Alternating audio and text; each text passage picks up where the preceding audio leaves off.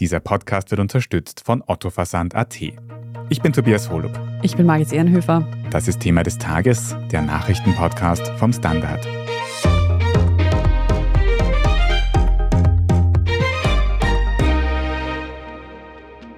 In Polen hat es gestern Dienstagabend nahe der Grenze zur Ukraine einen Raketeneinschlag gegeben. Zwei Menschen sind bei diesem Vorfall ums Leben gekommen. Laut den polnischen Behörden handelt es sich dabei um eine Rakete aus russischer Produktion. Wir sprechen heute darüber, woher diese Rakete tatsächlich stammen könnte und ob der Einschlag eine Ausweitung des russischen Angriffskrieges auf Gebiete außerhalb der Ukraine bedeutet. Wir fragen nach, wie die NATO auf diese Explosion in einem ihrer Mitgliedstaaten reagiert. Und wir stellen die Frage, ob die EU und Österreich ausreichend gegen potenzielle Raketenangriffe geschützt sind.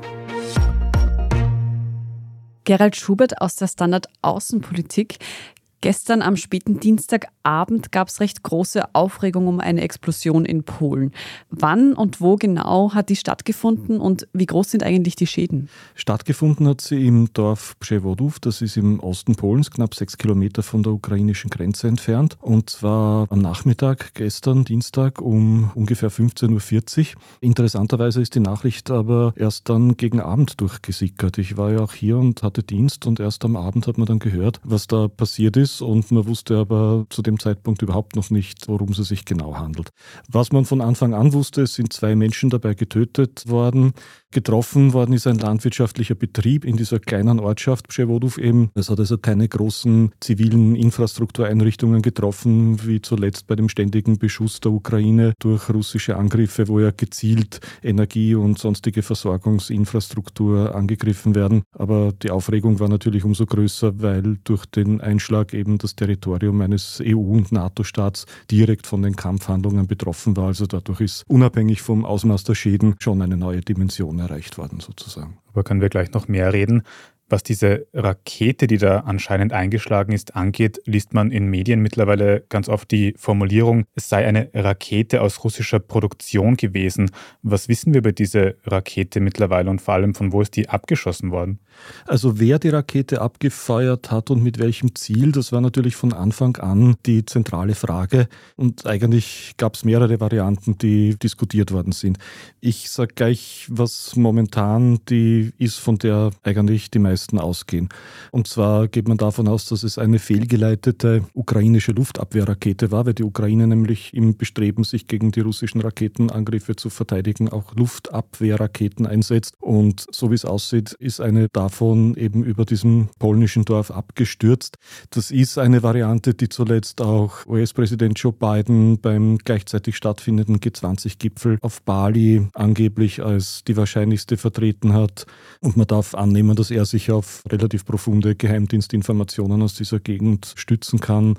Selbst Polens Präsident Andrzej Duda hat mittlerweile diese These vertreten und eigentlich auch die NATO oder zumindest hat man gesagt, es gibt keine Hinweise darauf, dass es ein gezielter russischer Angriff war. Das ist wohl momentan die zentrale Information, aber genau weiß man es immer noch nicht und vor allem gestern im Laufe des Abends haben sich dann natürlich die verschiedensten Thesen entsponnen, angefangen von einem gezielten Angriff Russlands oder eben, dass es eine verirrte Rakete war, die von Russland eigentlich auf ukrainisches Gebiet gefeuert werden hätte sollen und dann auf polnischem Territorium niedergegangen ist. Eine weitere Theorie war, dass eine von Russland abgefeuerte Rakete eben von einer ukrainischen Luftabwehrrakete getroffen wurde und dann abgestürzt ist. Und es geht natürlich bis hin zu Verdächtigungen, vor allem von russischer Seite, dass es sich um eine gezielte Provokation des Westens gehandelt hat. All das war im Spiel. Wie gesagt, letzte Variante am ersten Luftabwehrrakete der Ukraine. Und was du gefragt hast, dass es eine Rakete russischer Bauart war, also das heißt nicht viel, weil sowohl Russland als auch die Ukraine waren ja früher Teilrepubliken der Sowjetunion und Waffen russischer Bauart gibt es da natürlich auf beiden Seiten viele. Da deutet die reine Beschaffenheit der Waffe zunächst nicht auf viel hin. Interessanter sind da eher schon diplomatische Kanäle, Geheimdienstinformationen und vielleicht auch die Berechnung von Flugbahnen.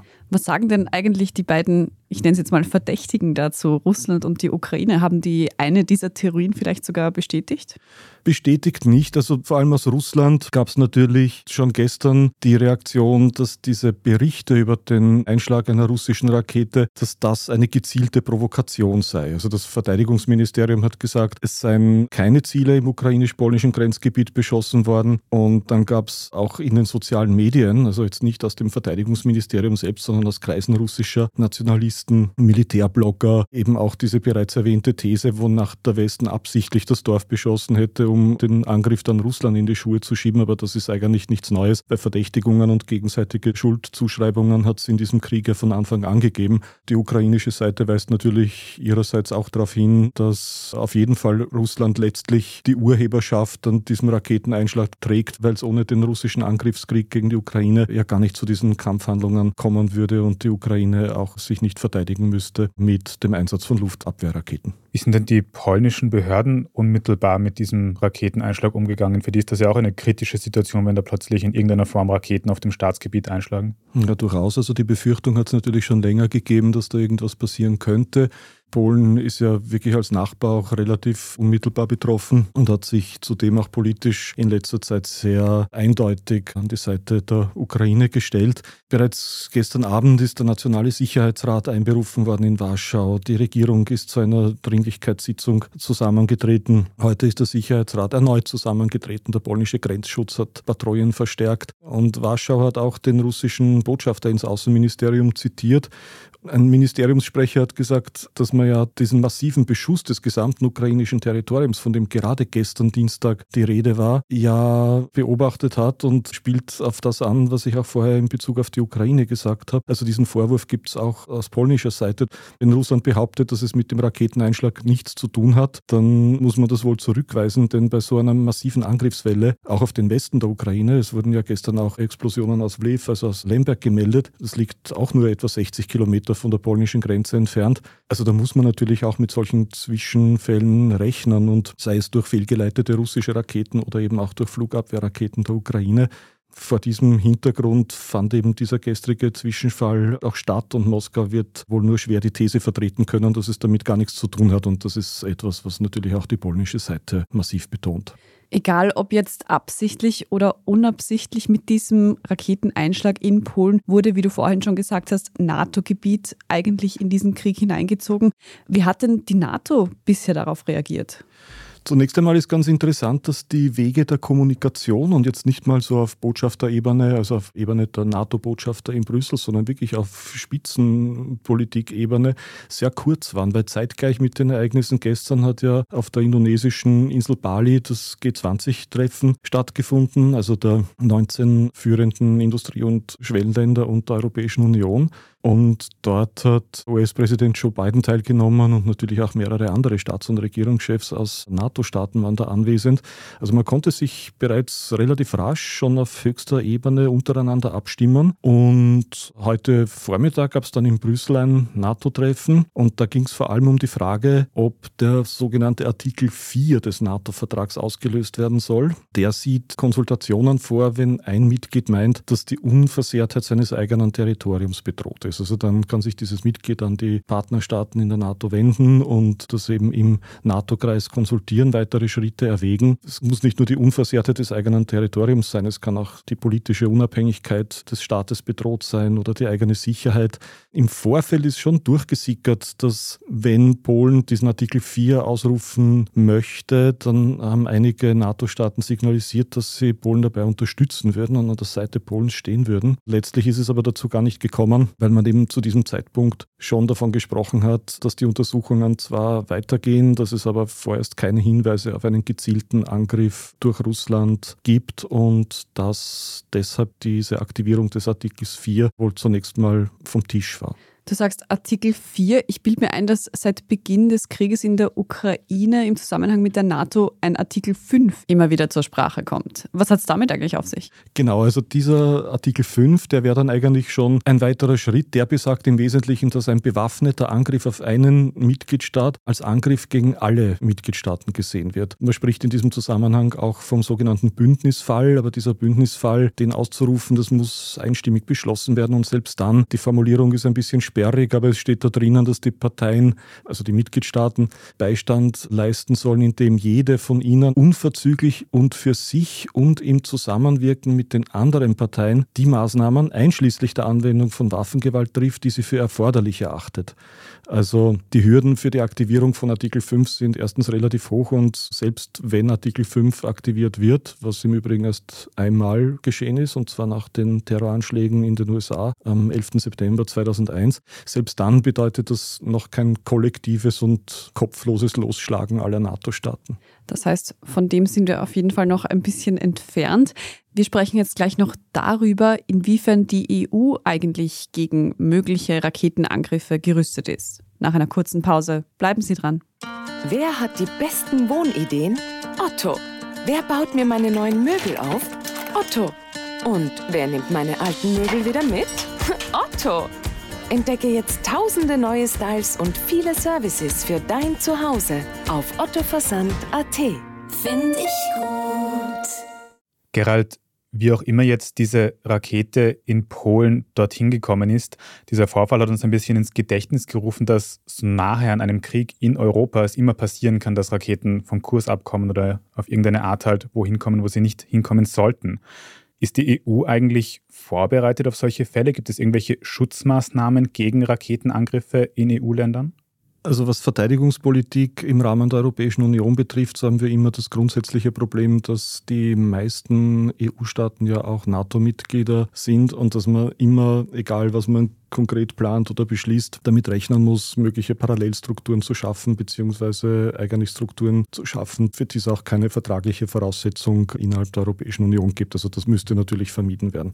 Insofern gibt es da immer dieses parallele Fahren. Gerade jetzt ist ein Luftabwehrsystem namens Sky Shield im Gespräch. Das soll nach bisherigem Stand für die europäischen, aber wieder NATO-Staaten eine Abwehr von ballistischen Raketen und Drohnen garantieren.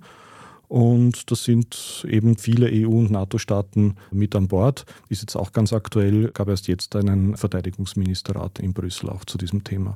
Und wäre da auch Österreich dabei?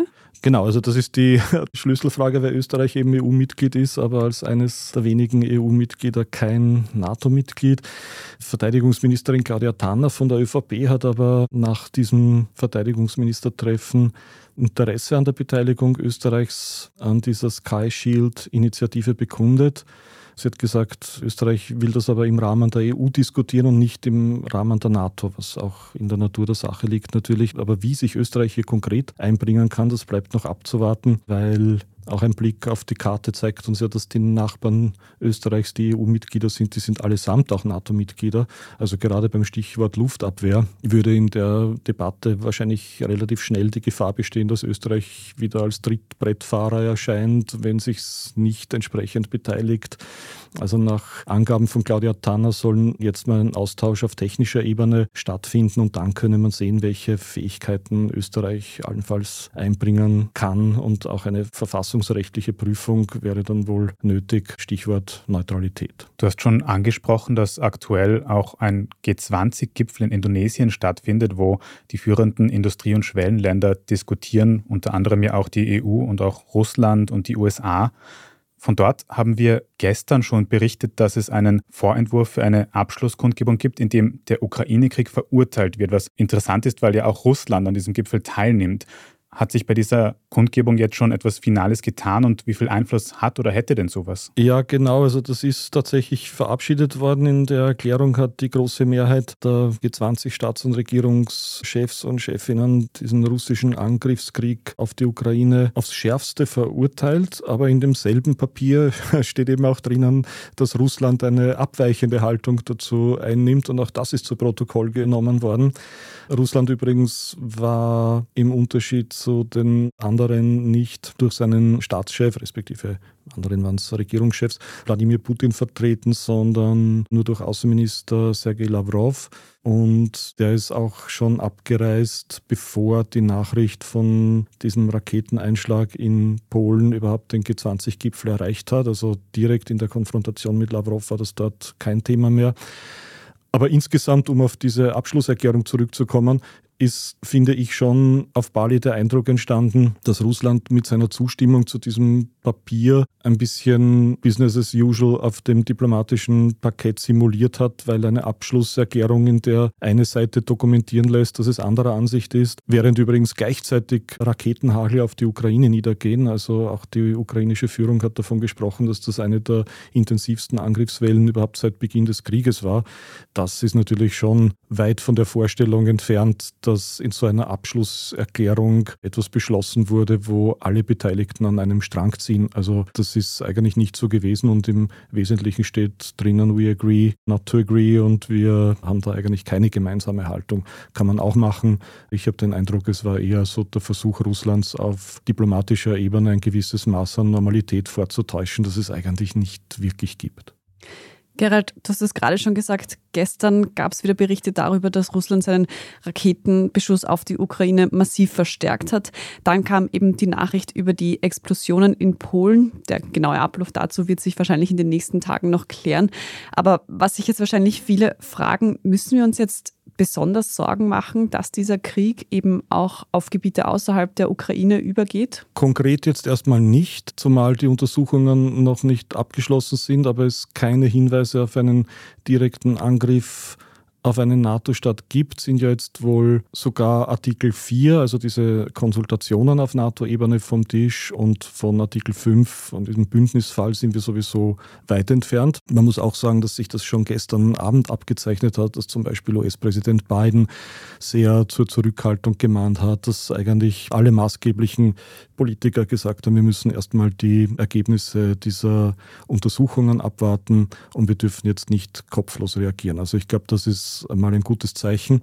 Allerdings hat der Vorfall schon gezeigt, dass bei einem Krieg dieses Ausmaßes und bei Angriffen mit Raketen dieses Ausmaßes, die eben sich sehr stark auch im westlichen Grenzgebiet der Ukraine bewegen, dass es da immer wieder zu Eskalationen kommen kann, egal ob beabsichtigt oder unbeabsichtigt. Die Spirale der Schuldzuweisungen ist nach so etwas auch traditionell immer, dreht sich immer relativ schnell.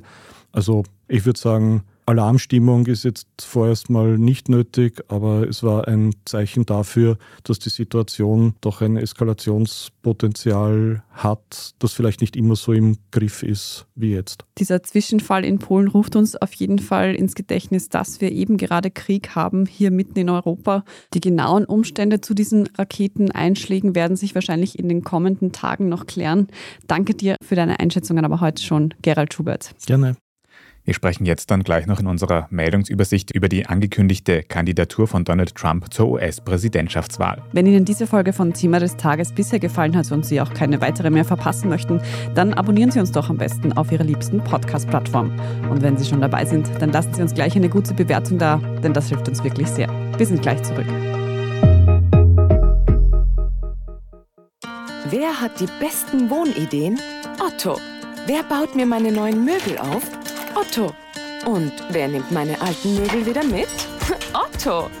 Entdecke jetzt tausende neue Styles und viele Services für dein Zuhause auf ottoversand.at. Finde ich gut.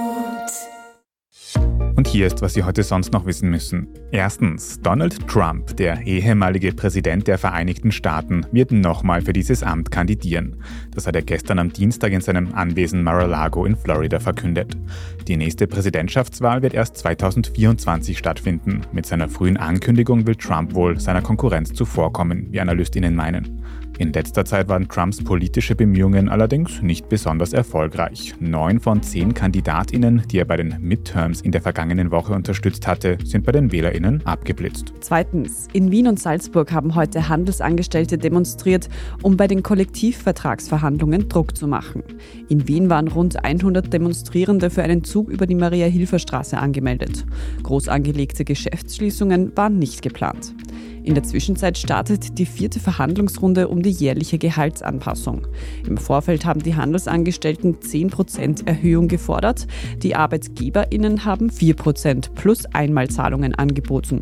Sollte es weiterhin keine Einigung geben, könnte es auch zu groß angelegten Streiks im Handel kommen. Ähnlich schwierig gestalten sich die Verhandlungen bei den Sozialberufen. Dort lagen Forderung und Angebot zuletzt mit 7,5 und 15% noch weiter auseinander. Drittens, der Mutter-Kind-Pass wird reformiert. Zuletzt gab es Diskussionen um die Weiterführung des Passes, da die Tarife für Untersuchungen, die der Mutter-Kind-Pass vorschreibt, laut Ärztekammer zu niedrig seien. Einzelne Länder haben sogar mit dem Ausstieg aus dem Pass gedroht. Gesundheitsminister Johannes Rauch von den Grünen kündigte heute Mittwoch eine Reform an, bei der unter anderem die Tarife erhöht werden sollen. In Zukunft soll der Pass außerdem Eltern-Kind-Pass heißen und digitalisiert werden. Bislang war er ja nur als gelbes Büchlein in Papierform vorhanden. Umgesetzt werden soll der neue Eltern-Kind-Pass bis 2026. Und viertens, die NASA-Rakete Artemis 1 ist heute Mittwoch unserer Zeit erfolgreich in Richtung Mond aufgebrochen. Das ist nur die erste Phase eines mehrjährigen Projekts, das erstmals seit rund 50 Jahren wieder Menschen auf den Erdtrabanten befördern soll. Artemis 1 wird einige Tage brauchen, bevor es den Mond erreicht, umrundet und dann hoffentlich wieder zur Erde zurückkehrt.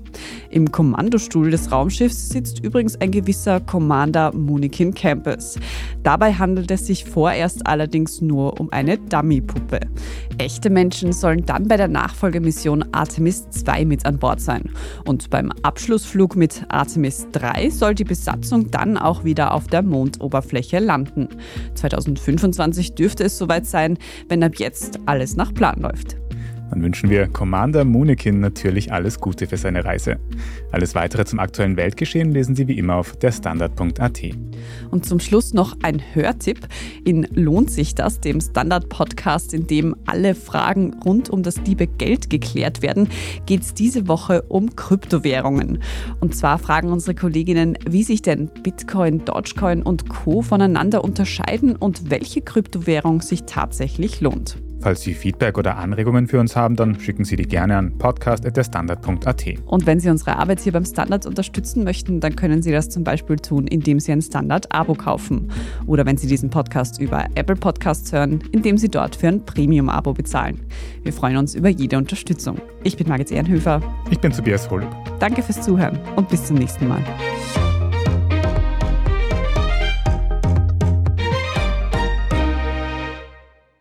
Wer hat die besten Wohnideen? Otto. Wer baut mir meine neuen Möbel auf? Otto. Und wer nimmt meine alten Möbel wieder mit? Otto. Entdecke jetzt tausende neue Styles und viele Services für dein Zuhause auf ottoversand.at. Find ich gut.